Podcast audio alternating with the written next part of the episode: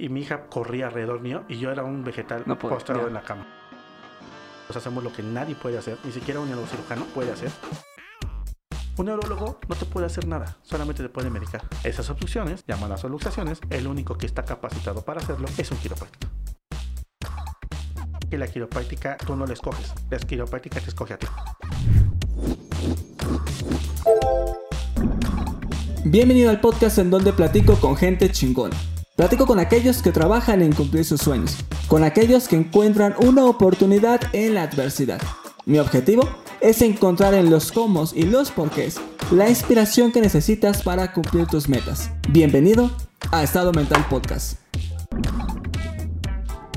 Y Coqui, bienvenido a un episodio de Estado Mental. Muchas gracias por tu tiempo, gracias por estar aquí. Había gente del equipo que me decía, tienes que platicar con él, tienes que invitarlo al episodio. Ya llevamos un ratote hablando y no hemos grabado el episodio, así que creo que va a estar muy bueno. Tienes una historia muy interesante. Sé que te dedicas a la quiropráctica, pero además tienes una historia de emprendimiento y de trabajos y una historia de vida y una historia social que me gustaría ir desmenuzando uno a uno. Me gustaría iniciar preguntándote, si estás de acuerdo, ¿por qué decides dedicarte a la quiropráctica? Antemano, eh, muchas gracias. Buenos días, buenas tardes, buenas noches, dependiendo de la hora que estés escuchando este podcast. Y gracias por la, por la invitación, antes que otra cosa. Y pues sí, mira, he aprendido una frase que decían muchos de mis maestros, que eh, cuando yo estaba estudiando, yo no la entendía. Ellos decían que la quiropráctica tú no la escoges, la quiropráctica te escoge a ti. Yo siempre decía que, que eso no era como tal, pero a, a la postre, y te puedo decir a posteriori que realmente así es. Cuando yo tenía 24 años, yo era un herrero, soldador de estructuras. Me fui a trabajar a Chilpancingo Guerrero soldando una estructura de 10 metros, eh, empieza a llover, la canastilla en la cual te, montan se resbala y yo tengo la desgracia de caerme. Entonces al caerme salto a un montículo de tierra, pero me lastimo muy fuerte las cervicales. Acto seguido, seis meses después, después de estar entrando y saliendo, entrando y saliendo de hospitales, llegaron a la conclusión los doctores que tenía un tumor en la parte del occipital, que es la parte de la nuca, y que eso me estaba afectando la visión y el, oído, que de por sí tengo afectado, y el, me causaba el vértigo, que yo tanto sufría. Entonces se cuenta que sentados, así tú y yo como ahorita, en tres cuatro minutos estaba yo volviendo el estómago o inclusive teniendo crisis. Por eso es que odio los elevadores. Y okay. a, donde, a, donde, llegué contigo Perdón, hay muchos te elevadores. Te hice subir 19 pisos. sí, sí, sí. Pero no te preocupes, estoy tema. Entonces, obviamente, entré durante año y medio, entrar y salir, entrar y salir, tomografías, resonancias, etc, etc, etc. ¿Qué edad tenías? Ya 25 años. Okay. 25 años y medio, casi, casi iba para los 26. Y entonces llegó un momento en el que, tristemente, eh, los doctores me dijeron, sí o sí, hay que quitar el, la parte posterior del cerebro, que es la parte del occipital. Vas a dejar de ver de tu ojo izquierdo, pero ya no te vas a marear. Te estoy hablando de que esa fue la respuesta del cirujano. ¿Tú lo harías? No, de ninguna manera. Yo pensé en hacerlo. Yo tengo una hija en ese entonces, mi hija tenía 5 años y medio, por eso es que me sé totalmente las fechas. Y mi hija corría alrededor mío y yo era un vegetal no puedo, postrado ya. en la cama. Y un año así. Hasta que llegó un día en el que, ¿has visto los corritos de los supermercados? Uh -huh. En los cuales van, este, la persona como, como con pocas ganas de hacer ejercicio va caminando. Uh -huh. Así. Ah, bueno, yo era ese a mis 25 años de edad. Entonces me encontré un amigo de la, de cuando jugábamos básquet, vecino de la colonia, y me dice, oye, mira, estoy estudiando en esta universidad, pues yo estoy estudiando esta carrera. Él estaba estudiando acupuntura. Me han dicho los quiroprácticos que quiten el dolor de cabeza. Pues ve, ¿qué puedes perder? Y esa frase se la digo inclusive el día de hoy a mis pacientes. Ve, ¿qué puedes perder? Y regresé a mi casa, que es la tuya, y la de, de, de nuestros radioescuchas. Regresé y me vi al espejo y dije, tiene razón, ¿qué puedo perder? Me llevaban cargando entre mi papá y mi hermano a la cama, porque mi, mi paseo semanal era ir al supermercado. Eso a los 25 años de edad. Obvio, seguí el proceso de, de la cirugía y como nuestro seguro social nacional es súper rápido, uh -huh. me dieron la cita como a los ocho meses después de la okay. cirugía, después del de ya el diagnóstico final, ¿no? Y en ese inter se me ocurrió ir a, a, la Universidad Estatal del Valle de Catepec, la UNEV. Fui y tuve la fortuna de ser paciente de la primera generación de quiropráctica de México y Latinoamérica. Y gracias al doctor Alfredo Flores me quito en dos meses lo que año y medio y cientos y cientos y cientos de medicamentos no pudieron quitarme. ¿Por qué? Porque él encontró algo que se llama complejo de subluxación. Él encontró que al haberme eh, en la caída, el traumatismo lo que hizo es que en, entre la primera vértebra cervical y la segunda tenemos un ligamento que se llama ligamento cruciforme. Al caer, ese ligamento se distendió, se rompió la mayor parte de él, pero no alcanzó a, a, a tener una fractura total mm. ligamento. Por eso es que no me desnuqué. Pero ese movimiento había hecho que la médula espinal, que pasan millones y millones de nervios por un volumen de 3 centímetros cúbicos, estaba obstruida casi el 40%. Y eso era la información que me veían en la resonancia. Al retirar esta luxación, ¿qué, qué es? Aquí me tienes. Wow. Y regresé a caminar, regresé a correr, a jugar con mi hija. Obvio, no fue, no fue de un día para el otro, fue gradual. En los siguientes seis meses, cuando yo llegué a la, a la cirugía, yo llegué caminando. Les dije, muchas gracias, ya no, esto ya no sirve. Pero como decías hace un rato, la quiropráctica me encontró. Antes de que eso pasara, me decías, tú eras soldador. Si no hubiera pasado eso, ¿cuál era la expectativa de vida que tenías? ¿Qué querías hacer? Hoy tienes ya una, una carrera, estás consolidando en el tema de la quiropráctica y he visto que estás en distintos medios, has dado conferencias, estás dando entrevistas con varias personas de, de tu industria, pero a los 25 años eras soldador. Si no hubiera pasado eso, ¿qué expectativa tenías? Hubiera sido un soldador feliz. En serio, yo amo, amo, amo soldar. Soy herrero, tengo las cicatrices para demostrarlo. Casi me vuelo el dedo. O sea, me encantaba lo que hacía. De hecho, lo hago, lo sigo haciendo por hobby. O sea, yo lo sigo haciendo. Lo que pasa es que en aquel entonces mi visión era corta. ¿Por qué? Porque a pesar de que tengo la fortuna de tener a mis dos padres conmigo y los dos, los dos casados, y siempre nos procuraron darnos mucho más cultura de la que yo alguna vez entendía. Gracias a ellos empecé a abrir mi, mis horizontes, mis horizontes, mis horizontes. Pero a mí me encantaba soldar. O sea, había algo que que, a mí me gustaba y eso me fascinaba y hasta el día de hoy me, me fascina. Eh, de ahí el por qué uno de mis emprendimientos tiene mucho que ver con eso. Entonces, yo hubiera seguido siendo a lo mejor tener una, una empresa más grande, etc, etc, etc. Pero yo me veía ahí y de lo que te estoy diciendo del accidente y la recuperación, etc. Cuando decidí regresar, realmente estudiar toda la licenciatura en quiropráctica, te estoy hablando que pasaron dos años y medio. En esos dos años y medio regresé con el doctor Alfredo Flores y le dije, ¿cómo te pago? Porque el dinero no alcanzaba. O sea, regresé a vivir. O sea, no, no, no había dinero que me alcanzara para pagarle. Y lo único que me dijo es, ¿quieres pagarme? Pero si realmente quieres pagarme, estudiala. Eso, eso hizo eco en mi, en mi mente durante un año. En ese año revalidé preparatoria, porque estudié, hijo, esta historia un poquito larga, pero la voy a hacer mucho. No, no, no, hazla larga, la, cuéntanos. Yo fui estudiante de, fui un, me fui a un seminario a los 12 años de edad, porque yo siempre busqué, siempre tuve claro que quería hacer algo por los demás. Siempre tuve en mi mente que en aquel entonces no sabía cómo se llamaba, pero que yo quería dedicarme a algo que tuviera que ver con responsabilidad social. Siempre he querido dejar un mundo mejor que del que encontré. Después de, de año y medio, dos años en, en, el, en, el, seminario, me di cuenta que ese no era el camino correcto. Salí, regresé a estudiar aquí a, al Distrito Federal. Siempre, siempre estudié aquí. Y de aquí me fui a Chapingo. En Chapingo me estudié cuatro años la prepa. No preguntes por qué. Hice especialidad de, el sexto semestre. Y al pasar a la universidad, yo no era un niño como muy bien portado. Y me dieron las gracias. Me dieron la oportunidad de irme a crecer a otro lado. Porque me, me lo merecía. Lo sé, lo acepto. de pasar del seminario a estudiar una ingeniería agrícola a después ser soldador porque me gustaba, porque me apasionaba forjar, me apasionaba esas cosas de, de, de, acero y de soldar y todo. Y de ahí a pasar a ser doctor ha sido como una vida muy divertida. Y cuando el doctor Alfredo me da ese reto, obvio, yo tenía los papeles de Chapingo y es una preparatoria agrícola, uh -huh. una preparatoria agrícola que no se pide eh, y no se acepta, perdón, en temas de primero ciencias médicas y menos ciencias biológicas y menos ciencias naturales. Ella okay. tiene que ser especializada, entonces tuve que revalorar toda la preparatoria completa. Y ese año, te estoy hablando del 2009, me ayudó para, para confirmar que sí, yo quería estudiar esto. Porque volví a estudiar la prepa completa, toda, toda la volví a hacer. Aunque la hice en sistema abierto, pero la hice en seis meses, pero tenía que hacerlo. Y me sirvió para probarme a mí mismo que sí, esto, por esto llegué al mundo y por eso, por esto me llevó, todo lo que me había pasado, me llevó a ese punto concreto. Esto que te pasó y lo que te decía el doctor fue, estudiala, imagino para que ayudes a más personas como yo te ayudé a ti. Por eso están esta, este emprendimiento que también tienes que se llama Misioneros, en donde vas a comunidades dentro del país a ayudar. Me contabas hace un rato que has ido a la comunidad de Raramuri a apoyarlos a estos corredores. De ahí nace, de contribuir y de pagar un poco cómo la vida te dio esta segunda oportunidad, pero te dio una oportunidad de, de seguir disfrutando a tu familia, de estar completo, de estar bien y de mejorar la calidad de vida que puedas tener. Sí, de hecho, mis padres siempre fueron muy apegados a la iglesia. Son católicos, apostólicos y romanos. Y gracias a Dios no van a la iglesia. Siempre tenemos esa parte de ayudar al prójimo. Y siempre de la mano de Dios. Entonces, mis papás me, me dieron esa base. Cuando llegué acá, yo dije, ok, ¿se puede ayudar? Nosotros como quiroprácticos hacemos lo que nadie puede hacer, ni siquiera un neurocirujano puede hacer. Entonces tengo que crear algo para unir estas dos cosas, la vocación social y las grandes herramientas y las grandes cosas que la quiropráctica le puede dar a las personas de manera no invasiva. Y de ahí salió un... Te de ser sincero, al principio fue un experimento, porque después de haber ido a seminarios en Latinoamérica estamos en pañales, muy, muy, muy, mm. muy, muy, muy, muy arcaicos aún, pero uh, se han ido dando grandes pasos. Estoy llamando que yo, yo inicié en en el 2010, la universidad, la carrera.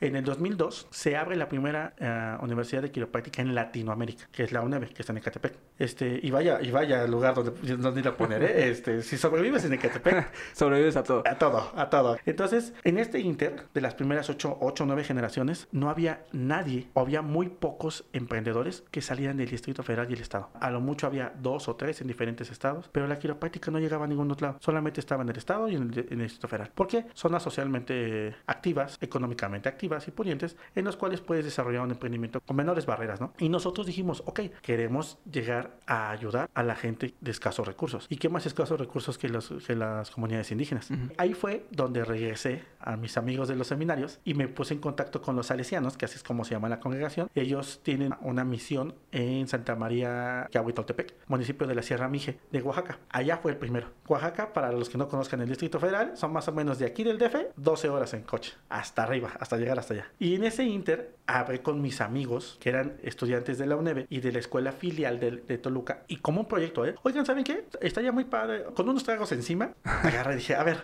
los, si, si, no los convenzo, por la buena los convenzo persuasivamente con alcohol. A ver, ¿quién de todos ustedes jala, no? Y todos, no, no, sí voy, sí voy, sí voy, ¿sabes? Ocho, nueve me dijeron que sí, obvio, con un, un poco de impulso. Y este, pasa, lo, lo hicimos para tres meses después, uh -huh. y el día de la ida se presentaron dos más, tu okay. servidor y dos, que les agradezco mucho, les agradezco mucho. Se llama Hugo Bobadilla, y eso sí, sí, sí le, le de reconocer mucho a Hugo, y a Miguel Guevara. Ellos dos, junto con su servidor, somos los, los que precursamos misioneros quiroprácticos. Pero habíamos rentado una camioneta, un express. Claro, para las, para las 12 personas 12, que van, ¿eh? Sí, sí, sí. Y de repente dijimos, ok, este, vamos, vamos y tres. Sí, ¿qué hacemos? Jálate a tu novia. Cada quien se llevó a su novia, excepción de Hugo, porque Hugo se había venido solo. No, fue una peripecia, unas aventuras eh, padrísimas. Se nos compuso la camioneta, etc, etc. Nos quedamos sin aceite, a mitad de la sierra. No, no, no, no, horrible. Pero fue muy padre, porque ahí fue la primera vez que se hicieron estos viajes misioneros. Nosotros le pusimos a la asociación civil misioneros quiroprácticos. Obviamente por las dos influencias. Eso nos ha ayudado a que, por ejemplo, en cada visita que vamos a Santa María Huitoltepec, nos atendemos entre 150 y 200 pacientes en tres días. Tres quiroprácticos. Y eso ha sido repetidas ocasiones. Después de, de la primera misión, pasó casi ocho meses y se nos sumó una, una señorita que se llama Lidia Alonso y ella se fue con nosotros de la mano. Bueno, de hecho, nos ayudó a hacer el vínculo ellos con una fundación que se llama Fundación Ayú.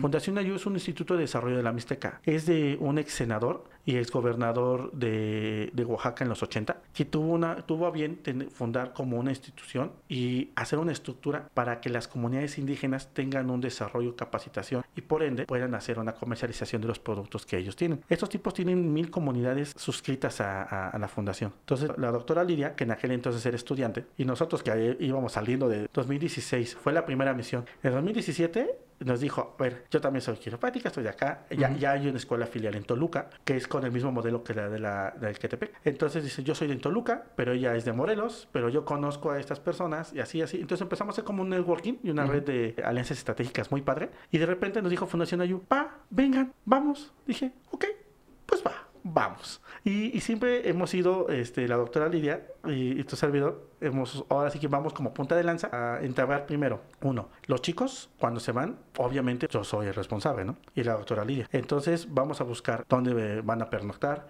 las comidas, alimento, que estén las instalaciones seguras, etc, etc, etc. Y les llevamos y les llevamos la logística a la gente que la que organiza, la que recep eh, los receptores, y les damos lo, lo que queramos, el sistema. Miren, ustedes tienen que hacer esto, esto, esto, esto, esto. La primera vez que fuimos allá, Fundación Ayu tiene como un campamento en el cual tienen dos ya hechos, como dos barracas, en el cual hay como 30 camas de este lado, 30 camas de este lado. Me dijeron, aquí enfrente está el comedor, las señoras van a venir a darles de comer, aquí hay donde dormir, no se preocupen por eso, ustedes díganos a cuántos pueden atender. Ah, pues la primera vez fueron como 200, 200 intentos. La última vez que fuimos a, a, Santa María Ayú, que es Sierra Mixteca, ahí fuimos y atendimos 750 personas. Fuimos después del sismo. De 2017. Hecho, ¿no? Sí, 2017. Fuimos en el sismo, que uh -huh. atendimos a 350 personas. Y en la siguiente, que ya fue más o menos en diciembre del 2017, ahí fuimos a atender 750 personas. La, en los mismos tres días, los mismos 4 kilo, 4 5 quiroprácticos. Para esto ya no están los, los mis dos compañeros eh, que fueron los precursores. Ahora tenemos estudiantes de Toluca, de Catepec, y acaban de ingresar la licenciatura en quiropráctica en la, Universidad de Veracruz, en la Universidad de Veracruzana. Pero ellos tienen apenas la primera generación. Déjame regresar un poquito. Cuando empiezas a hacer estas misiones y dentro de la primera que ya atendías a un buen número de personas, ¿cómo iba tu empresa? Es decir, ahorita me contaste toda la parte social. ¿Y tu empresa cómo iba? En el 2012 tenía yo una novia que siempre me, me preguntaba exactamente lo mismo que tú. ok, sí te vas a ayudar y con qué vas a hacer dinero es que hacia allá iba. Eh,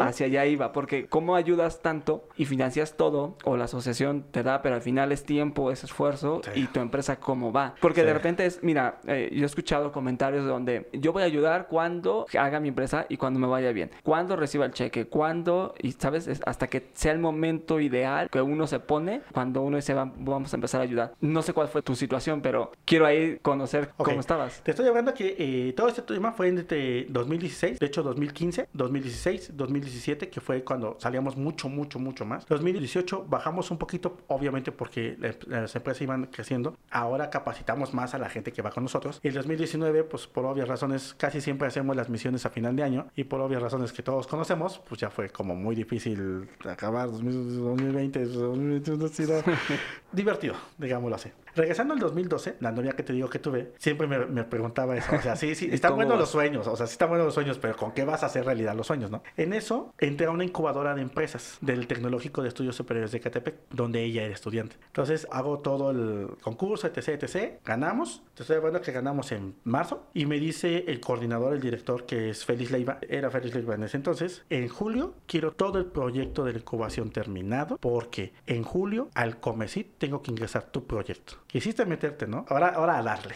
Uf, fueron cuatro meses terribles de no dormir nada. Dormíamos tres horas, íbamos a su casa, estábamos estudiando. Yo no sabía nada de contabilidad, no sabía nada de financiera, no sabía nada de estructura. Creamos la empresa que se llama Quirotec, que es diseño y tecnología de implementos quiroprácticos. Entonces, Quirotec se enfoca en que implementos que nosotros como quiroprácticos, hasta antes del 2012, todos eran importación de Estados Unidos. Todo. ¿Por qué? Porque la quiropráctica nació, se desarrolló y ha tenido su auge en Estados Unidos. De hecho, allá están aproximadamente entre 127 y 128 años ya de, inclusive ellos están dentro del roster del Seguro Social. Okay. La, la comunidad en Estados Unidos se atiende entre el 7 y el 8 o el 8% de la población de Estados Unidos se atiende con el quiropráctico. En México, el 0.001% se atiende con el quiropráctico. La sociedad y muchas personas con las que platico es, no, no es doctor, o sea, algunos decían, no es doctor, tampoco es como huesero, ¿sabes? No hay todavía esa, no sé si maduración o entendimiento de parte de la gente, la población en entender los beneficios de un quiropráctico. ¿no? Hace un rato decías, hacemos cosas que ni un cirujano puede hacer.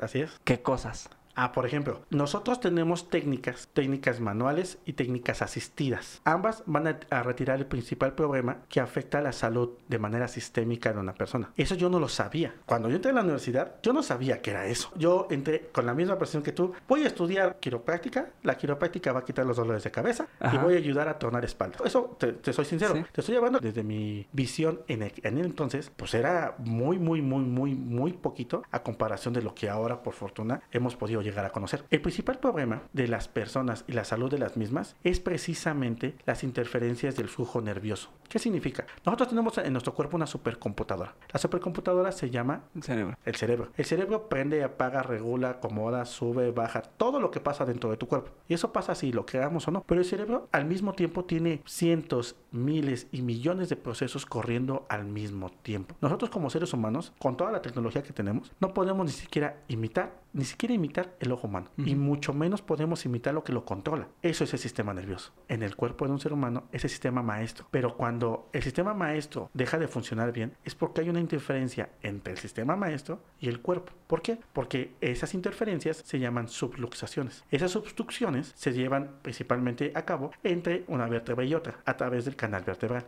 Nosotros como quiroprácticos, en lugar de medicarte, nosotros te ayudamos a retirarte los medicamentos. Obviamente, no lo retiramos nosotros. Siempre hacemos un tratamiento multidisciplinario con tu médico, por ejemplo, digámoslo así, un neurocirujano o un neurólogo. Y nosotros, de la mano con ellos, te ayudamos a que tu cuerpo recupere la capacidad de autorreparación que perdió por estas obstrucciones en el flujo del sistema nervioso. ¿Cómo lo hacemos? Con técnicas manuales, con técnicas asistidas. Esa es la diferencia. Un neurólogo no te puede hacer nada, solamente te puede medicar. Por ejemplo, te doy la cabeza, en un que haya sido muy recurrente en los últimos seis meses y se haya convertido en migraña. Y esa migraña ya no te permita ver la luz del día más de 3, 4 horas porque si no ya tienes un dolor de cabeza terrible. ¿Qué hace el médico? Te pregunto. ¿Qué te va a dar? Primero me va a hacer los estudios y luego me va a dar medicamentos más altos, este, controlados para... Y cada vez más altos. Claro. ¿Estás de acuerdo? Y todo eso no es otra cosa más que drogas que ingresan a hacer efectos sobre tu sistema nervioso. Para no producir dolor. Y, ahí hay de niveles a niveles. Hay desde inhibidores de beta hasta, hasta inhibidores de dopamina, serotonina. Es, es todo un tema, ¿no? Porque obviamente es una ciencia. Lo que nosotros hacemos en quiropráctica tiene ciencia, arte y filosofía, que son los tres pilares de la misma profesión. A comparación, como muchos de, de mis colegas, los enfatizamos a que todos estos problemas los puedes evitar cuando recuperas el funcionamiento de tu sistema nervioso como nunca debió de haber dejado de funcionar. ¿Cómo lo hacemos? Quitando las obstrucciones. Esas obstrucciones, llamadas luxaciones, el único que está capacitado para hacerlo es un quiropráctico. Déjame regresar, no me contaste lo de incubación. O sea, te aventaste cuatro meses. Sí. Y luego ganaste. Yo ingresé a incubar un centro quiropráctico y ahí me di cuenta que yo iba a implementos para las técnicas asistidas, pero todo lo que yo tenía que meter dentro de mi plan de negocios, todo tenía que traerlo del extranjero. Y ahí dije, ¿por qué? Yo puedo hacer algo mejor que eso. Obviamente, mi papá es carpintero, yo soy herrero, mi hermano se dedica al aluminio. Dije, yo puedo hacer algo mejor que eso. Eso nosotros lo hacemos mejor. Jálate a tal, a tal, a tal. Así, literal, así empezamos, ¿eh? Entonces, cuando hago yo el crossover, que estoy hablando de marzo, abril, mayo, en mayo hago el crossover de dejar de incubar el centro quiropráctico y empezar a incubar Quirotec. Ahí donde se acerca Félix Lima y me dice, ah, ah, ah, ¿lo vas a cambiar? Bueno, lo quiero para julio, porque en julio te voy a mandar a concursar. Y yo así de, ok. Y me junté con mis cuates, vamos a hacer esto, terminamos la incubación, él manda el proyecto y por fortuna resultamos ganadores del premio de jóvenes inventores e innovadores del Estado de México con una mesa que se llama Mesa Model X, que es Mesa Quirotec, que tiene drops que son mecanismos, como lo dice su nombre, de caída, que van a ayudar a precisamente retirar esas obstrucciones del sistema nervioso y permitir que el flujo del mismo a través del cordón medular, restableciendo la salud de una persona. Entonces, eso lo hicimos con base totalmente científica. De hecho, tengo una patente de la mesa del cómo se dobla, porque todas las mesas de Estados Unidos tienen tres patas, la mía solamente tiene dos soportes. Entonces, todo esto se dobla, todo el soporte lo abarca exactamente esa bisagra, que es de donde vieron la patente. Ok, y haces el cambio, ganas y luego, o sea, te dan dinero, financian tu proyecto. El premio constó de 50 mil pesos, que en, el 2012, yo siendo estudiambres, con era el, un dinero. no, era, la gloria. Obvio, te estoy diciendo que mi hija tenía en aquel entonces 8 años y mi hija vive conmigo. Yo soy padre soltero desde hace 16 años, felizmente divorciado.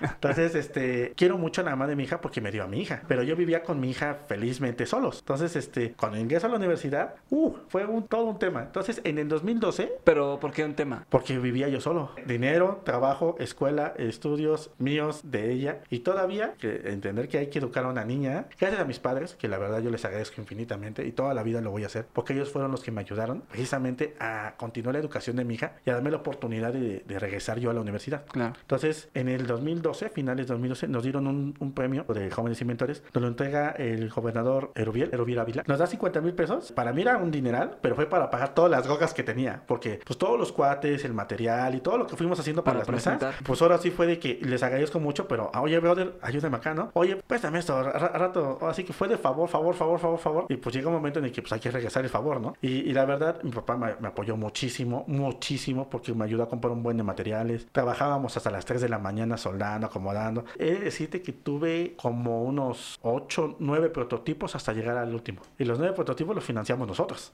Y los quedamos nosotros, de, la nada, ¿no? Entonces fue, fue, una aventura divertida, sinceramente. Pero antes del, antes del premio, o sea, nos avisan que en, en agosto nos avisan del premio. Y nosotros nos llevan la incubadora de empresas a la Expopime 2012 y nos dan el premio como el mejor producto incubado de las incubadoras federales en el 2002, que fue el último año del presidente Felipe Calderón. Y nos lo dan en septiembre y nos toca recibirlo y explicarle qué es quiropráctica y explicarle qué es quirotec. Y haz de cuenta que le hicieron en el centro de Banamex.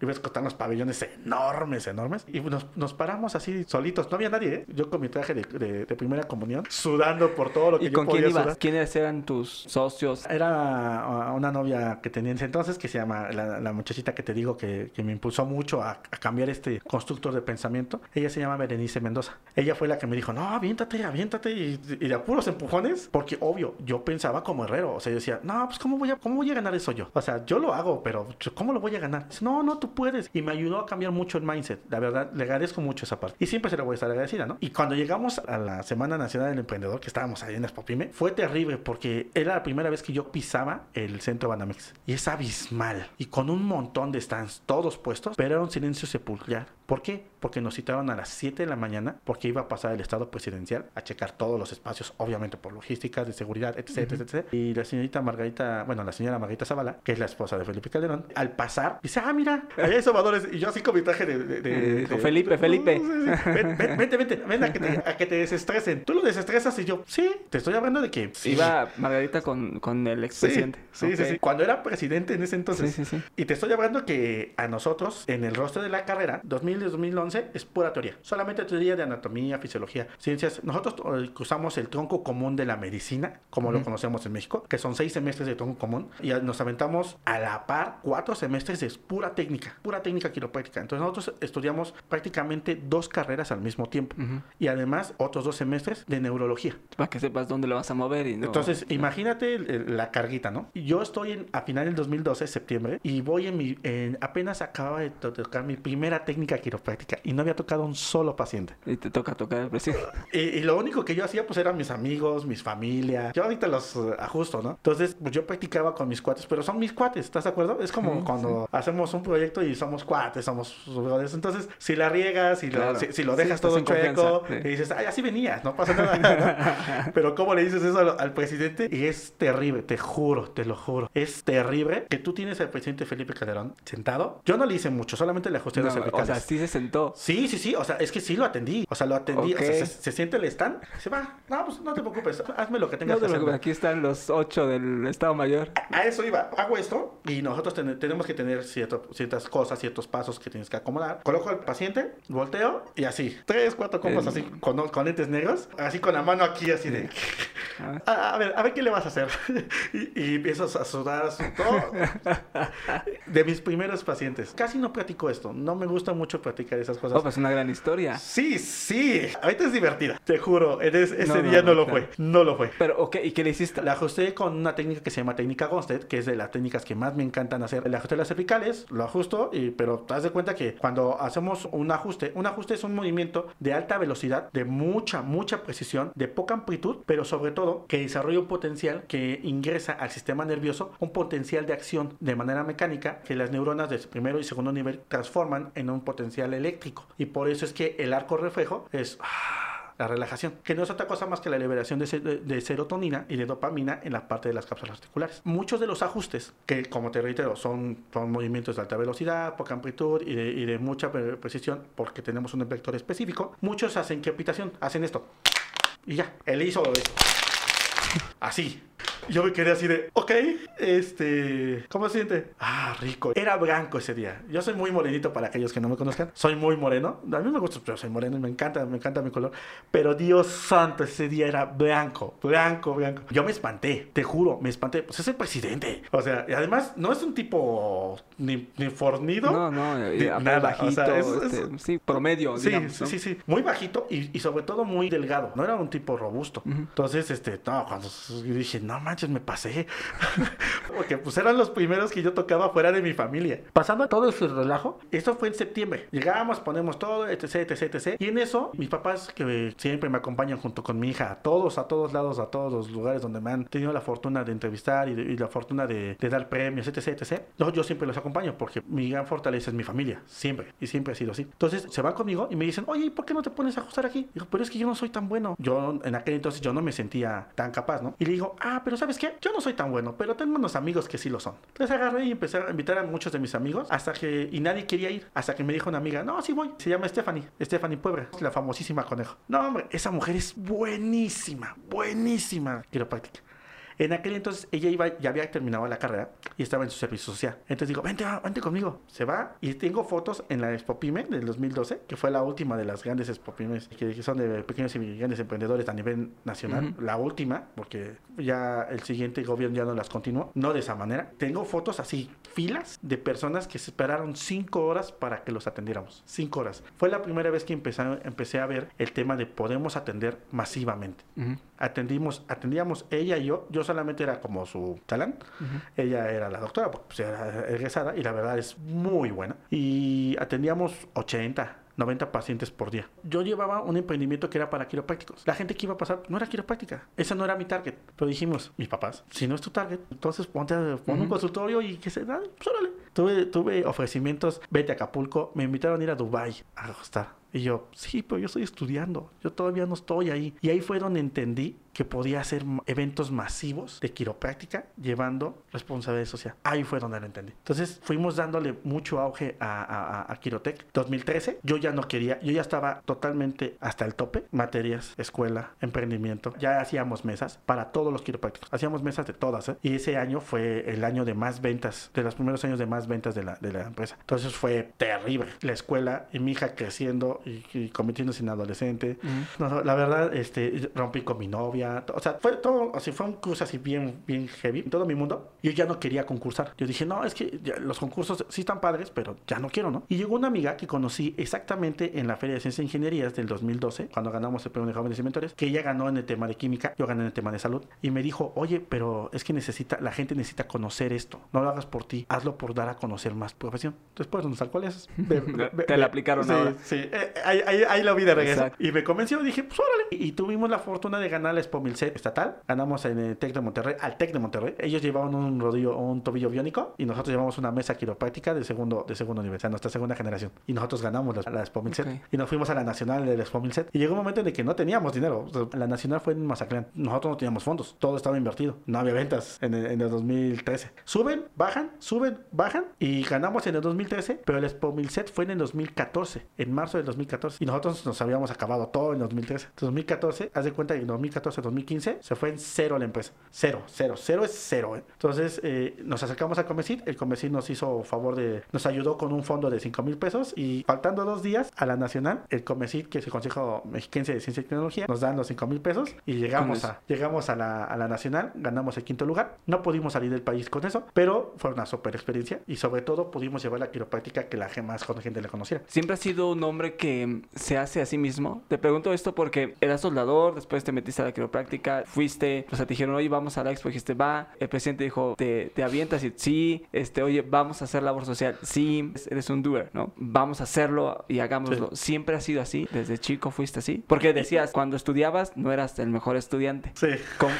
Sí, no, no, no, no. Yo, yo, yo, lo reconozco, o sea, tengo un tema de disciplina, siempre, siempre lo tuve. En algún tiempo, en, en la mayor parte de mi vida, tuve un tema de disciplina. Yo creo que la educación se mama y yo le agradezco esta manera de ser a mis padres. Ellos son los que me enseñaron esto. Después de, de haber superado el tema de estar postrado en una cama, solamente me prometí algo, no quedarme con las ganas. Yo prefiero, inclusive lo tengo muy tatuado en mi mente, yo prefiero llegar al final de mi vida, ver el, mi cuerpo lleno de cicatrices y decir qué padre estuvo el viaje. Ese es mi objetivo. ¿Cómo decides en qué proyectos involucrarte? O sea, dices sí a todo, pero imagino que también tienes una línea trazada en esto sí aporta, esto no, esto va en línea lo que estoy buscando. ¿Cómo decides en qué sí, qué no? Costo-beneficio. ¿Puedo ayudar a más personas que si no lo hago? Esta es la respuesta. Si la respuesta es sí, dale. Si la respuesta es sí, dale. ¿Qué pasó? Déjame regresar un poquito. Decías que en 2014 tu empresa estuvo a venta cero. Cero. Y venías de un año increíblemente. ¿Por qué? ¿Qué viste? Eras estudiante y venías de ser soldador. Es decir, no había una formación muy robusta para ser una empresa. Y decías, no sé contabilidad, no sé finanzas, no sé estructura. ¿Analizaste la empresa para saber qué, qué pasó? Porque Sí. hoy Quirotec, o sea, acabas de cumplir, si no me equivoco, nueve años. O estás Sí, por cumplir. voy a cumplir. En estos días, nueve Sí. años. ¿Qué pasó? ¿Por qué cayeron las ventas a, a cero? Porque no tenía administración. O sea, ¿te echabas todo el dinero? No, eh, lo que pasa es que no sabía que tenía que tener una programación financiera. Entonces, todos los gastos terminaban, ah, no, hay que comprar esto, sí, órale, hay que comprar, sí, órale, hay dinero, sí, dale,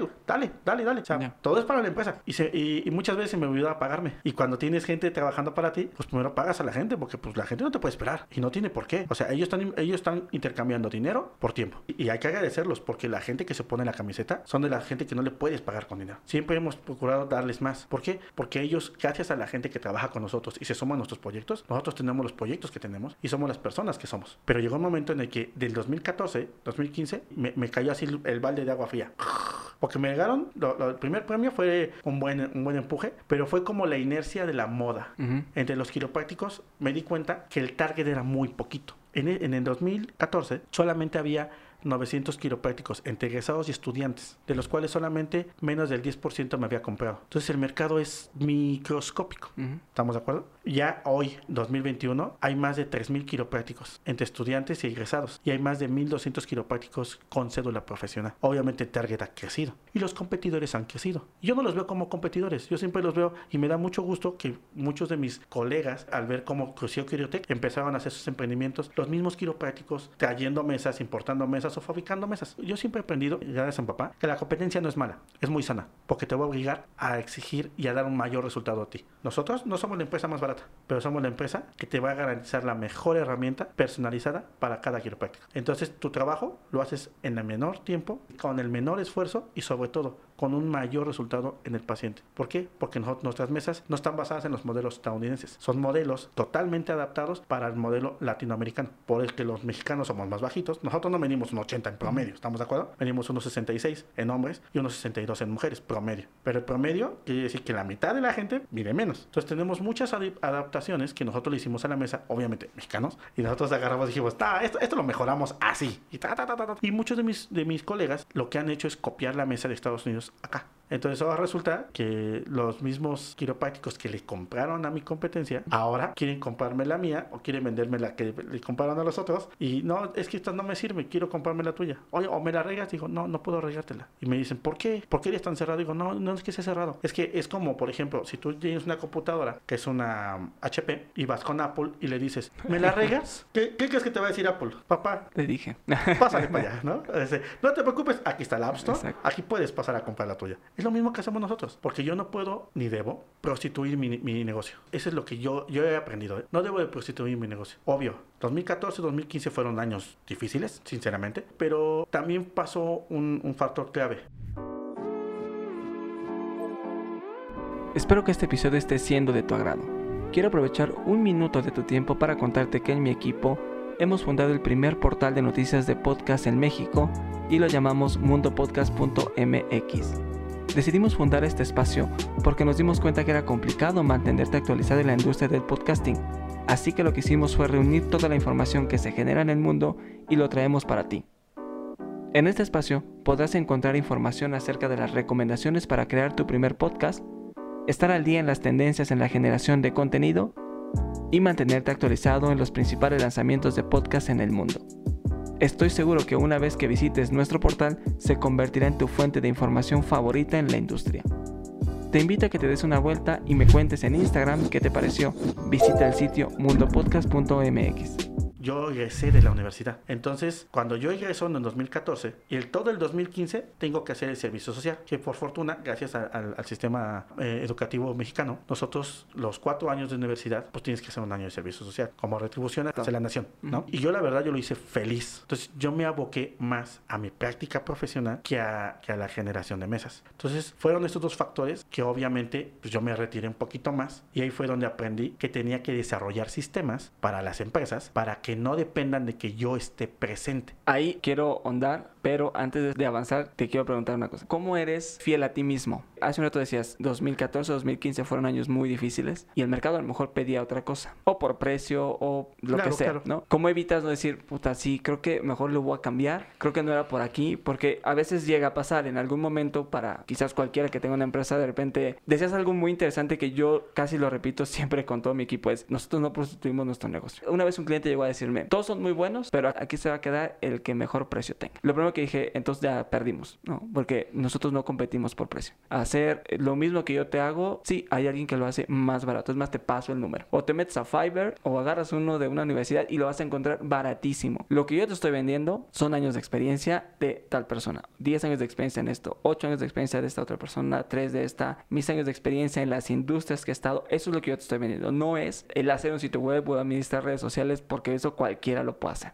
Pero cuando llegas a momentos críticos, llega el momento en el que te cuestionas, o a mí me ha pasado el cuestionarme y decir, puta, estoy en el camino correcto. O creo que tendría que aceptar como esta chambita no es la que yo quisiera, el cliente es medio este, bajito en presupuesto, lo que sea, de esos clientes que te pagan poquito y te piden un montón, lo voy a agarrar medio para salir del paso, porque a lo mejor estoy en el lugar incorrecto. Y tú decías, no, ni madre, yo, yo soy fiel a mí mismo. ¿Cómo, ¿Cómo lo haces? ¿Cómo te sostienes? Por pasión. Esa es la respuesta. Yo amo lo que hago. Yo amo ser quiropráctico. Y amo tener mi empresa que es Quirotec. Y Quirotec es así, diseño y tecnología de implementos quiroprácticos. En ese 2014 y 2015 me recibía al mes cuatro llamadas de interesados quiroprácticos y llamadas de 40 personas que son hueseros, observadores, quirofísicos, que son gente que no tiene la capacidad ni la capacitación para poder ser responsable de una atención tan delicada como la que te platiqué. Y mes con mes me piden mesas, gente que que no se dedica a mi profesión, pero sopa nuestras funciones. mes con mes, para mí es un premio. Para mí eso es un premio. Nosotros no les vendemos. No les vendemos ni de cerca. ¿Por qué? Por lo mismo que te digo. A mí me apasiona mi profesión. Quirotec se hizo no para vender mesas a raudales, se hizo para dotar de la mejor herramienta al quiropráctico para que le pueda servir a nuestra sociedad. Para eso se hizo Quirotec. Entonces, fieles a nuestra cultura empresarial, nosotros no prostituimos, no le vendemos a gente que no es quiropráctica. Y te puedo mostrar, todas las conversaciones que tengo mes con mes, porque las tengo hasta archivadas. Mes con mes tengo presentaciones y, y mucha gente se acerca. ¿Por qué? Porque es bien fácil prostituirse por precio. Pero cuando aprendes a ser congruente de lo que dices con lo que haces, la vida te cambia. Obvio, siempre es difícil, siempre,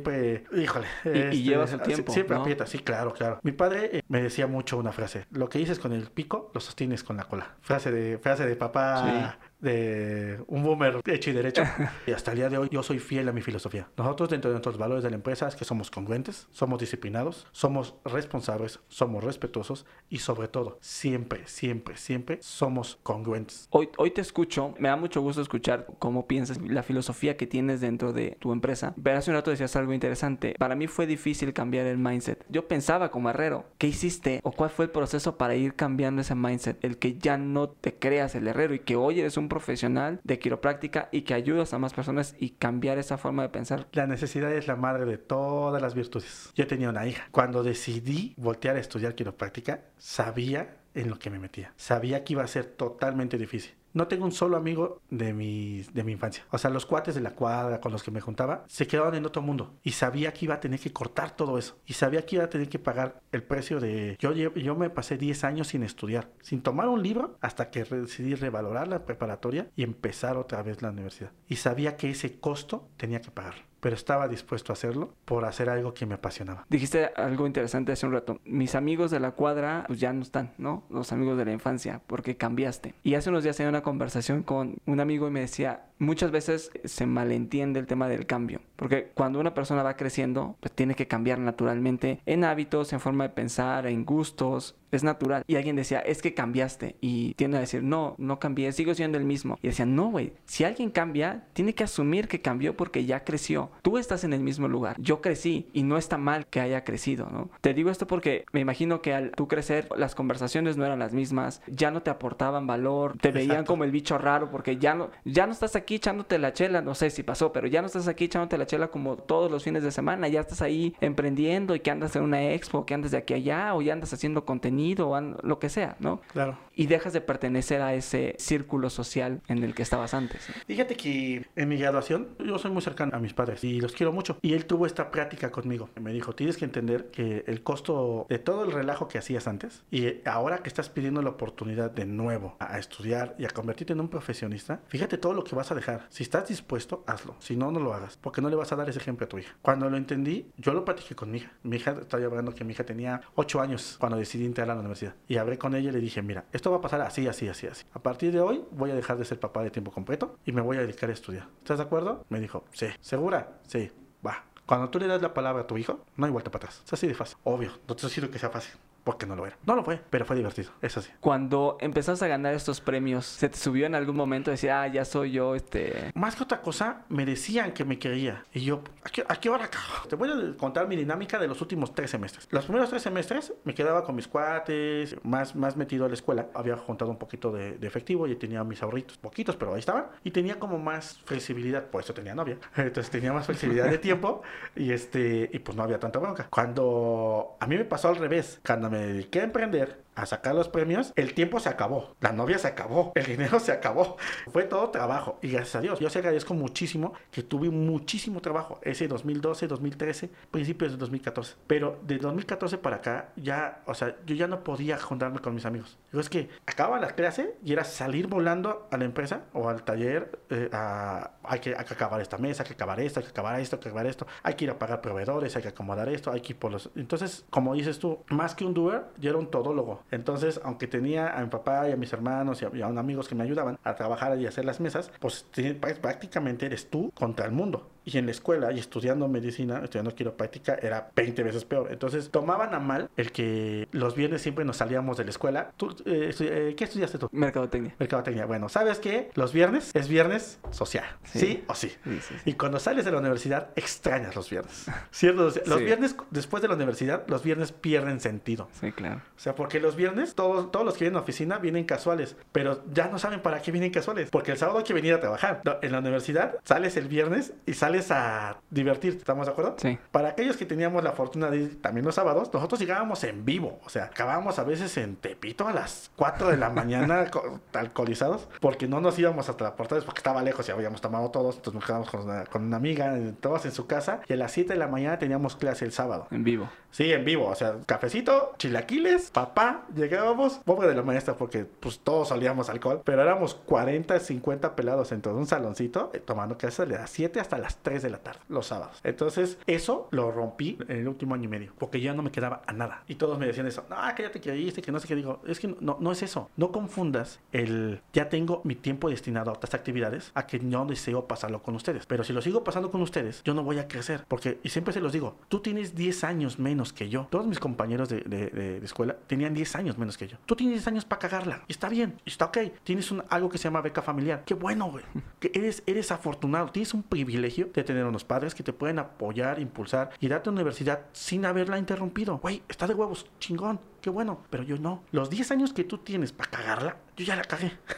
o sea, la boca es que yo tengo el tiempo quemado. Entonces, cuando estoy acá, yo ya no puedo desperdiciar ni un minuto en hacerme en algún otro lado. ¿Por qué? Porque ya tengo responsabilidades y ahora se me ocurrió tener una empresa y se me ocurrió que tengo que seguir educando a mi, a mi, a mi, hija y, apoyar a mis padres económicamente. Yo ya no puedo. Entonces fue en ese inter que literal así me despegué mucho, mucho, mucho de los amigos que, que siempre decimos que los amigos es la, es la, familia que tú escoges. Entonces de mi segunda familia lo, me alejé muchísimo, muchísimo. Pero fue en, en aras de desarrollarme. Jamás fue por creerte más, aunque a veces la percepción no sea así, ¿no? Y te dejaron de hablar. O sea, hubo personas que... Sí, sí, sí, sí, sí, muchos. He aprendido, ya, tengo los suficientes años, los suficientes primaveras en esta tierra, le he dado tantas vueltas al sol, que ya sé, ya, sé quiénes son tus cuates de ocasión, los cuates de chela, los cuates de antro y los verdaderos amigos que siempre están ahí. Y tengo tres, cuatro amigos que siempre están ahí. Puedo estar sin, sin verlos tres años, nos vemos, nos queremos, nos abrazamos, nos cuidamos como, como el primer día. Ahorita decías de tu hija. Quiero irme a ese tiempo porque decías hace un rato, cuando tomas la decisión de estudiar y emprender, pues los tiempos con tu hija no iban a ser menos, ¿no? Sí. O tu hija creo que tiene 18, 19 años. Va para los 20. Eres un papá joven y ya Quirotec ya tiene 9 años, o sea, tu emprendimiento ya tiene 9 años, tu hija tiene 20, eres un papá joven, sé que tienes más proyectos. ¿Cómo gestionas el tiempo como papá? Porque al final ya no es una niña que está dependiendo de ti, pero ¿cómo haces para pasar tiempo de calidad con ella y ser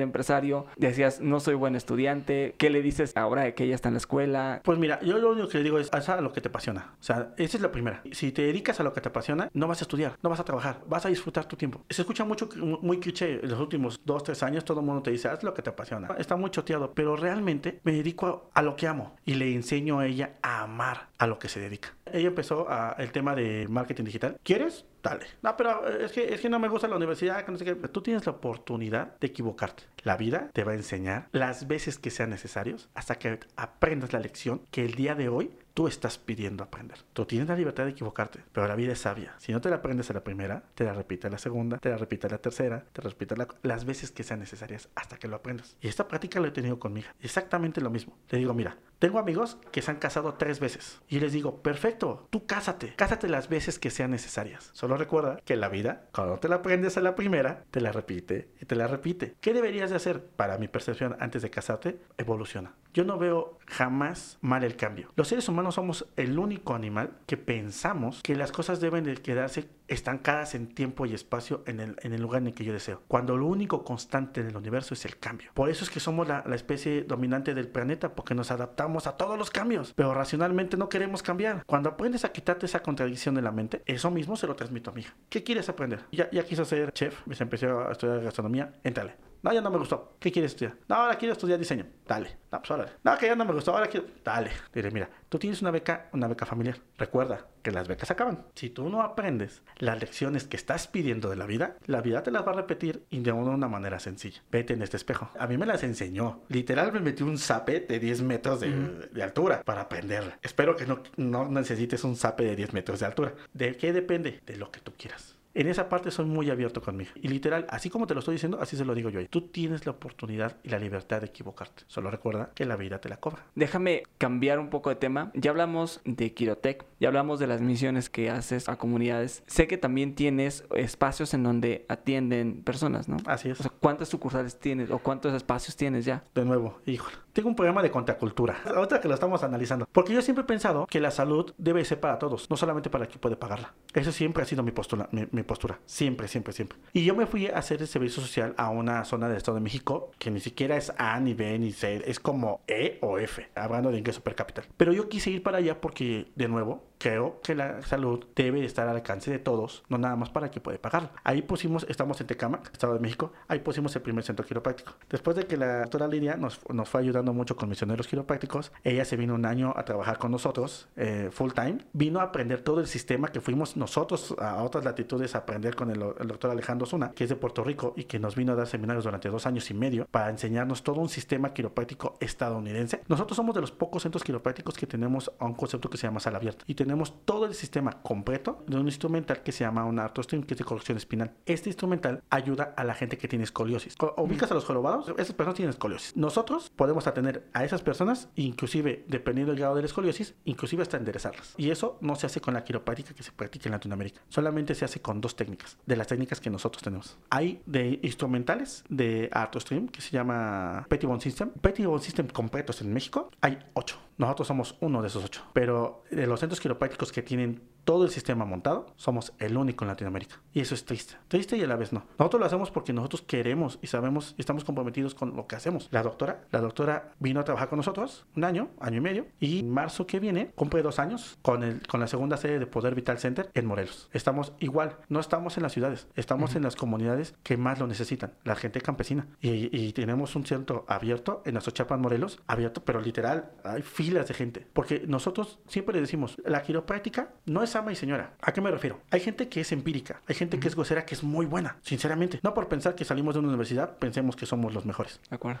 ¿Estamos de acuerdo? Pero yo, yo- yo también reconozco que hay gente empírica que es muy buena. El problema es que o ya se murieron o ya quedan muy poquitos. Entonces, cuando tienes un problema de espalda y te vas a probar 10 empíricos, a lo mejor uno te sale bueno. La diferencia versus quiropráctica es que si tú tienes un tema de espalda, nosotros vamos a hacer todos los estudios completos y de 10, uno te va a salir malo. Y los otros 9 quiroprácticos te van a dar el resultado que estás buscando. gaan. Esa es la diferencia. Esa es la profesionalización de una licenciatura, de una profesión. Algo que aprendí, por eso lo, ah, lo- lo hablaba mucho de- del regalo que me dio mi papá al final, es que hay profesiones sin profesionistas y hay profesionistas sin profesión. Nosotros enfatizamos que tenemos que ser profesionistas profesionales. Eso se abarca desde la presentación, desde la puerta, desde el branding, desde lo que tú haces, desde tu comunicación, abarca todo, todo y cada uno de las aristas de tu, de tu empresa. Y es algo que nosotros hacemos en Quirotec y lo hacemos en Poder Vital. Por ello es que aunque tenemos dos centros, simplemente en el 2018 atendimos 300, eh, estábamos atendiendo el volumen de 100, 100 personas a la semana. Y era solamente un asistente y yo. Empezamos a crecer en volumen, empezamos a crecer en pacientes, empezar a, invitar a más quiroprácticos. Híjole,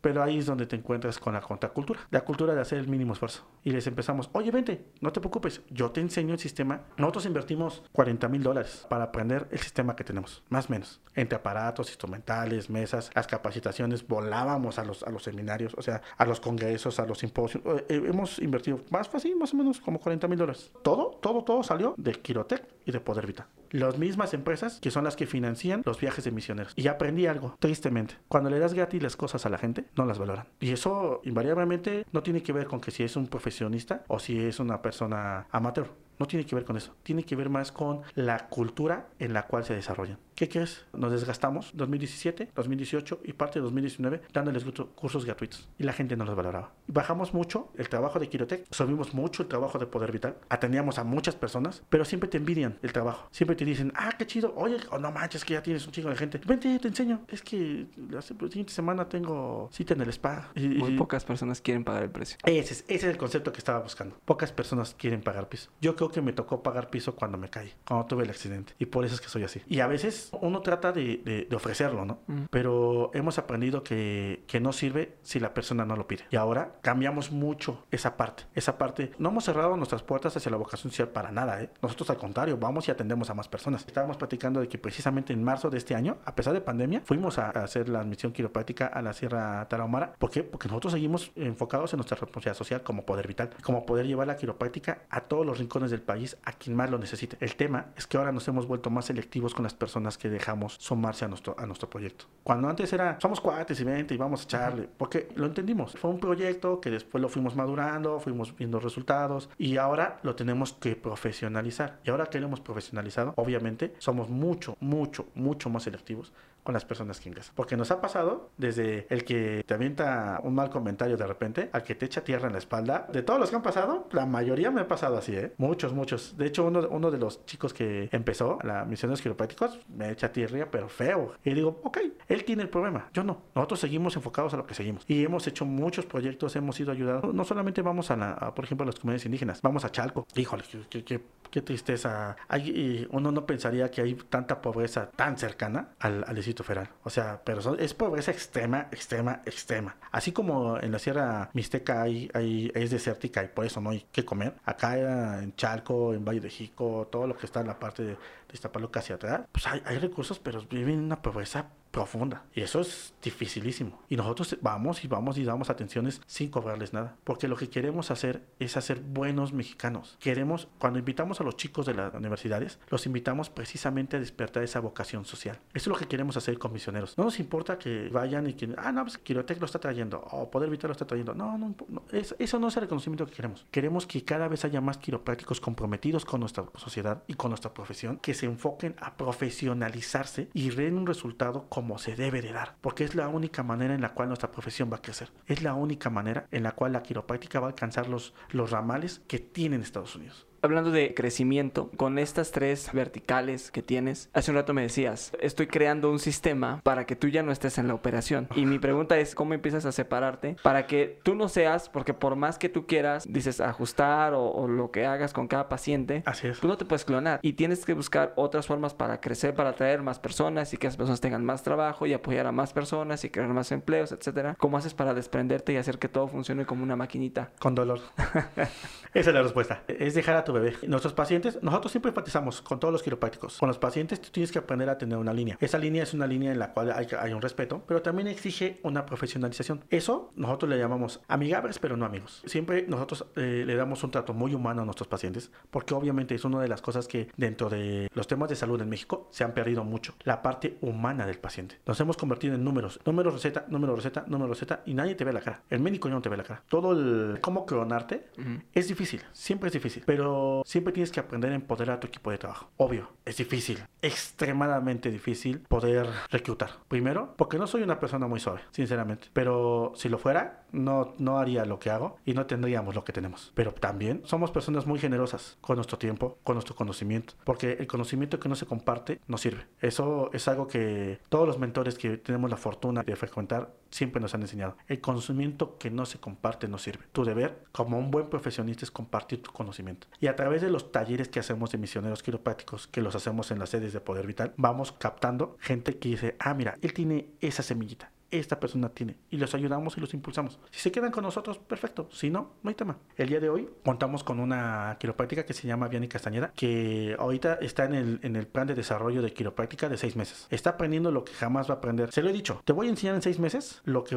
te hubiera costado seis años aprender. Si te quedas en la empresa, a los dos años, si estás en la empresa, solamente tienes dos vertientes. O subes o te sales. ¿Por qué? Porque yo estoy comprometido de nuevo, con mi profesión y con lo que amo. Y tú no me vas a servir si te quieres quedar en el mismo lugar. No. Te hemos capacitado y ahorita ella está en el cuarto mes de esta capacitación. Que los primeros seis meses son bien rudos. ¿eh? Vas a aprender, vente, vamos a trabajar, o sea, es, es, así. Como decía Miguel Ángel, la escultura está dentro de la piedra. El arte de él es solamente quitarle lo que le estorbaba. Es lo mismo que le decimos nosotros a ellos. Ahí está la quiropráctica, ahí está el profesionista que tú quieres ser. Ya está dentro. Solamente tengo que quitarte todo lo que te estorba, todo lo que no, no te deja brillar, no te deja que, que las demás personas lo vean y que tú no lo veas. Es difícil, es difícil porque es un tema de capacitación, hay que cambiarles el mindset. Eso lo sé muy bien, muy bien. Hay que cambiarles la mentalidad así, desde que llegan, desde el día uno. Lo más difícil de aguantarme es son los primeros 15 días. Los primeros los 15 días o me odias o me lamentas. Y si me lamentas y te quedas, vas a pasar a otro nivel. ¿Y tienes sistemas con ellos? O sea, ¿cómo te organizas con ellos? De hecho, tengo desde sistemas digitales, sistemas de control, todo, todo, todo lo tengo literal. Tengo mi manual de procesos que, ah, cómo me costó aprender eso.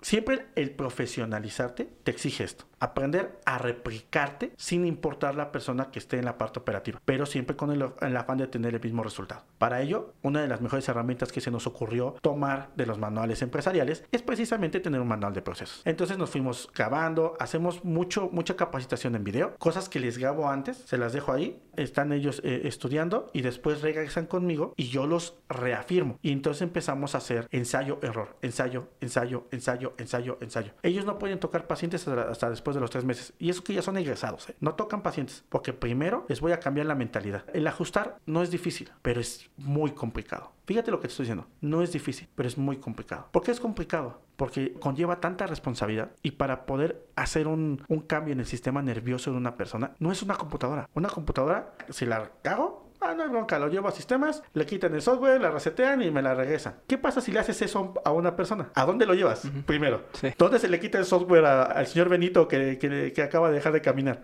¿A dónde lo llevo? ¿Me doy a entender? Por eso es que primero les cambio la mentalidad. Porque el conocimiento lo traen de la escuela, lo traen de la universidad. Pero la aplicación es otra historia. Entonces, lo primero que, trabajo con ellos es mentalidad. Mentalidad, mentalidad. Uno. Dos. Automotivación. Y se los he dicho. Yo no soy un motivador, cabrón. Yo, yo no me dedico a esto. Ustedes tienen que aprender a automotivarse y tienen que encontrar el por qué. Eso viene de la mentalidad. Ellos cuando para poder ingresar a ser parte del equipo de Poder Vital tienen que haber afinado su por qué. ¿Por qué estás aquí? ¿Por qué eres quiropráctico? ¿Por qué te dedicas a lo que te dedicas? ¿Porque no quieres estudiar matemáticas? ¿Porque no te aceptaron en la facultad de medicina de la UNAM? ¿Porque tu papá te dijo que o estudiabas algo o te ibas a la calle? ¿Por qué estás aquí? Y con nosotros están solamente las personas que realmente han encontrado el por qué son quiroprácticos. Cuando ellos argumentan eso, empieza todo el proceso. Y hay capacitación, te reitero, en video tenemos mucho, mucho, mucho puesto en el hosting, todo lo tenemos ya todo resguardadito. ¿Por qué? Porque lo que hacemos es, esto les toca, trabajo, por ejemplo, tenemos en trabajo administrativo que les... La mayoría de los doctores, sin importar en, qué rama de la salud no desarrollen, ninguno sabemos administración, ninguno sabemos finanzas, mucho menos contabilidad. Jamás, jamás te enfocas ni siquiera en, en saber reclutar recursos humanos. Siempre nos enseñan a, tú acumulas conocimiento, lo tienes que procesar y el resultado, ¿no? Yo creo que es el sistema educativo está mal. Yo creo que el sistema educativo que nosotros implementamos de nuestra capacitación tiene que ser en base a los resultados que quieres, no una calificación. No es la calificación, porque es más, me imagino que has visitado a, algún médico. Sí, por en alguna parte. un montón. Ah, ¿Sabes el promedio de alguno de ellos? ¿Sabes las calificaciones que tomaron? ¿Por qué vas con ellos? Uno, me lo recomiendan, me inspiran confianza. Lo que decías hace un rato es, para mí es que sea más humano el trato. Si no me pela, no vuelvo a ir a la siguiente cita. ¿Y eso tiene que ver con la calificación? ¿Estás de acuerdo? ¿Qué es más importante?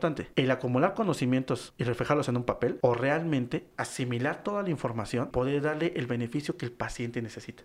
ojo que te estoy diciendo, el beneficio que el paciente necesita, no lo que quiere, porque así son con los pacientes, ¿eh? De repente me dicen, no, es que me doy aquí y digo, a ver, espérame, espérame. Si usted ya viene con la receta, ya viene con el médico, entonces, ¿a qué viene? No, es que vengo, vengo. No, no, no, no, no es grosería, ¿eh? Y disculpe que yo sea directo, pero es así. Usted me está refiriendo que tiene un malestar. Permítanos a nosotros profundizar y encontrar el origen de su problema, porque la quiropráctica le ayudará a retirar el origen y su cuerpo se autorreparará. Y entonces no solamente se le va a quitar esto, se le va a quitar el mal humor, el estrés, todo lo que tiene que ver con los cambios bioquímicos, todo eso va a cambiar. ¿Cómo es eso? Ah, bueno, entonces los pasamos al sistema, ¿no? Y he tenido muchos pacientes que me llegan a decir exactamente eso. No, es que, ¿quién va a saber más que yo que lo siento? Dije, ah, no, pues tiene toda la razón, señora. Pero ¿quién va a saber más que yo que soy el doctor? O sea, usted, usted sabe dentro de su cuerpo lo que siente, pero yo sé lo que tengo que hacer. Ocasiona, origina. Exactamente. Claro. Entonces, tanto uno como el otro. Lo mismo hago con mis quiroprácticos. Es difícil. Y sobre todo, bien lo sabes, el tema de desarrollo personal es difícil. Pero cuando los quiroprácticos realmente lo toman, y no solamente ellos, también mis asistentes, porque tengo, tengo capacitación para mis asistentes y tengo capacitación para mis doctores. Y ambos se capacitan en un mismo eje en cierta parte y después los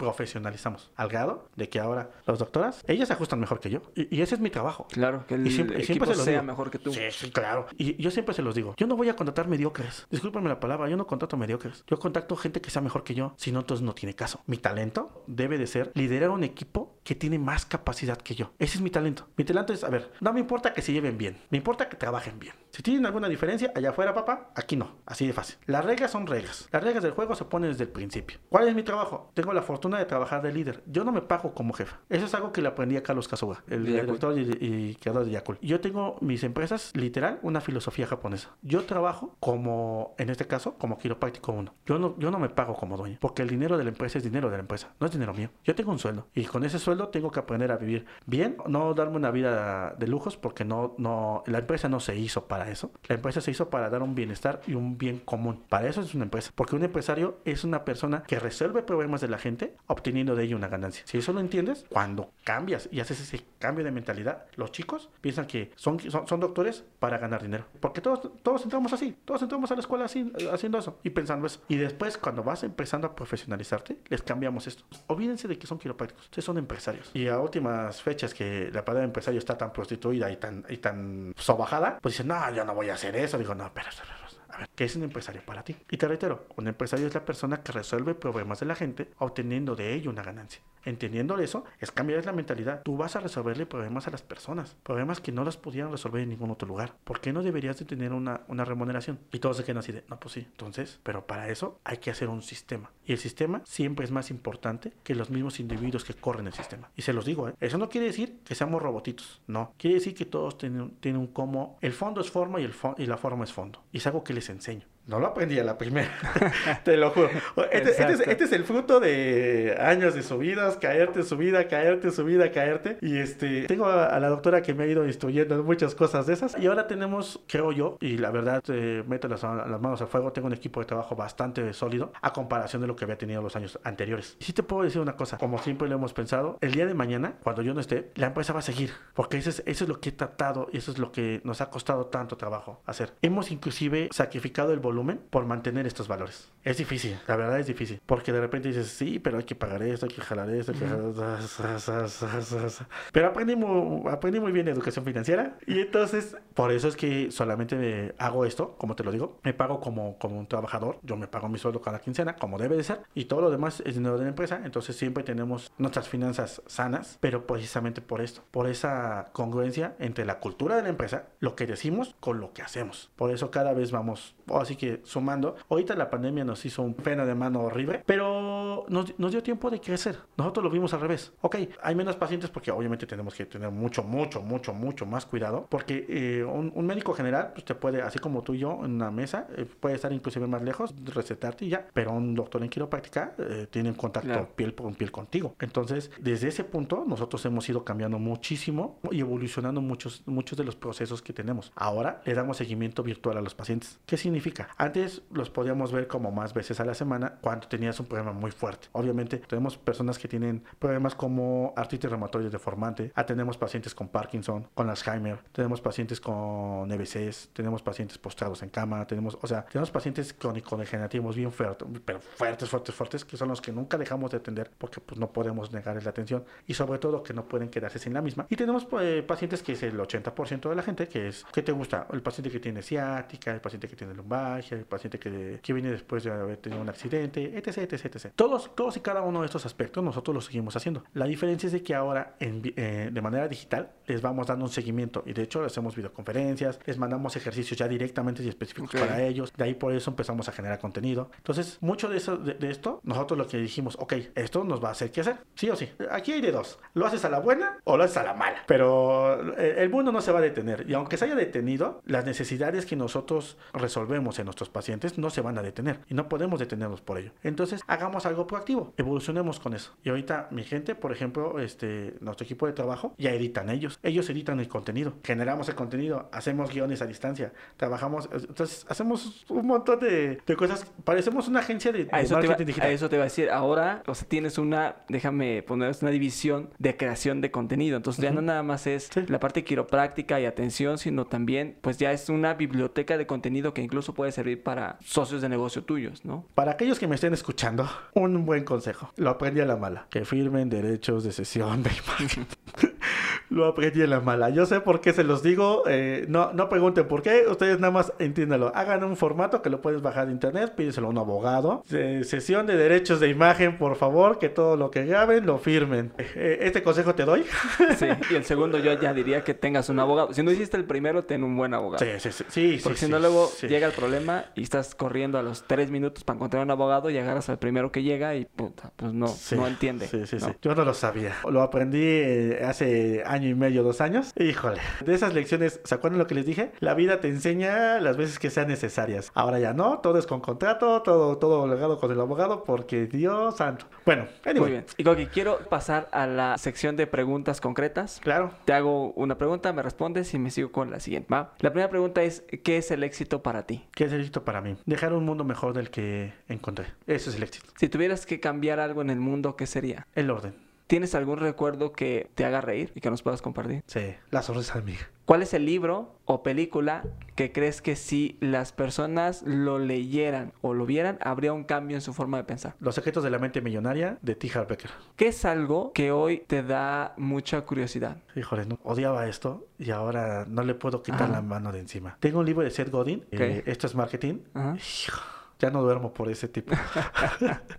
Aprendo.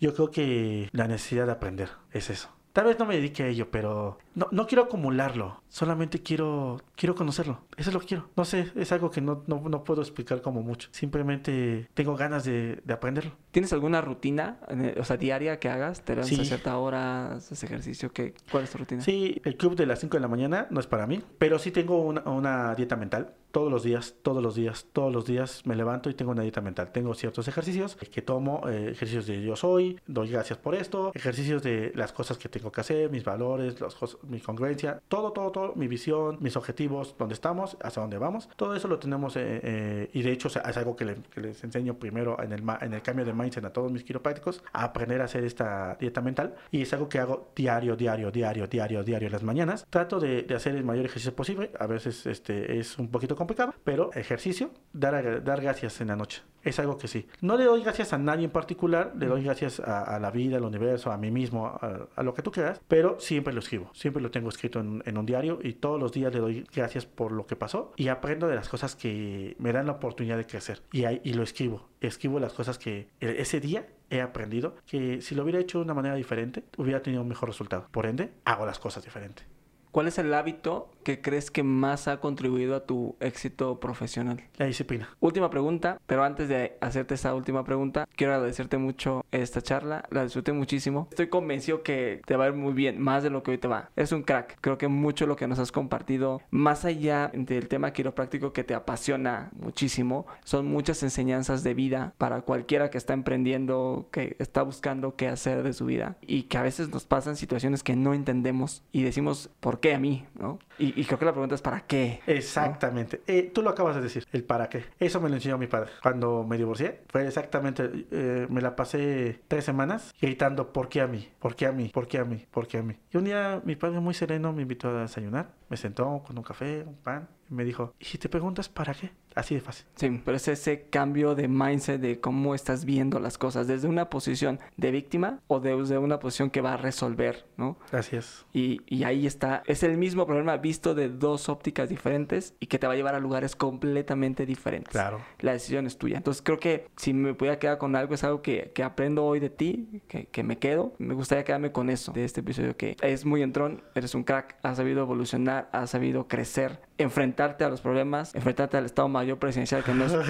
este, poca cosa. Ah. Entonces, me, quedo con eso. La verdad es que muchas gracias, Joaquín, por estar acá. Muchas eh, gracias. y pues seguimos en contacto. ¿Algo que quieras decirnos algo antes de hacerte la última pregunta? Pues mira, este, les agradecería muchísimo. Síganos en nuestras redes sociales, en Poder Vital Center. Así nos van a encontrar en todos lados. Poder Vital Center. Cuando nos vean, salúdenos, járense con nosotros. Yo siempre les invito a todos los lugares a donde vamos. Ves lo que hacemos, ves, la, ves lo que es la quiropráctica. Si te da un poquito de curiosidad, acércate. Es un mundo maravilloso. Algo que nosotros no conocemos en México y que ahora te voy a compartir esto. Hay una niña que estuvo en la tercera misión de Santa María Yu, que el día de hoy estudia quiropráctica. Y cuando sabes que mm. has tocado la vida de alguien y ese alguien ha cambiado su mundo porque eres el modelo que la inspiró, ahí es cuando dices, muy bien, y es lo que le invitaría a todos. Si esto te hace un poquito de clic en la mente, si te mueve algo, ve. La UNED es, una universidad maravillosa. Está la UNED, está la Universidad de Toluca, está la Universidad Veracruzana. Por fortuna hay más universidades donde, donde estudiar quiropráctica. Acércate. Es una profesión tan hermosa y en la cual podemos ayudar tanto a la gente que lo necesita,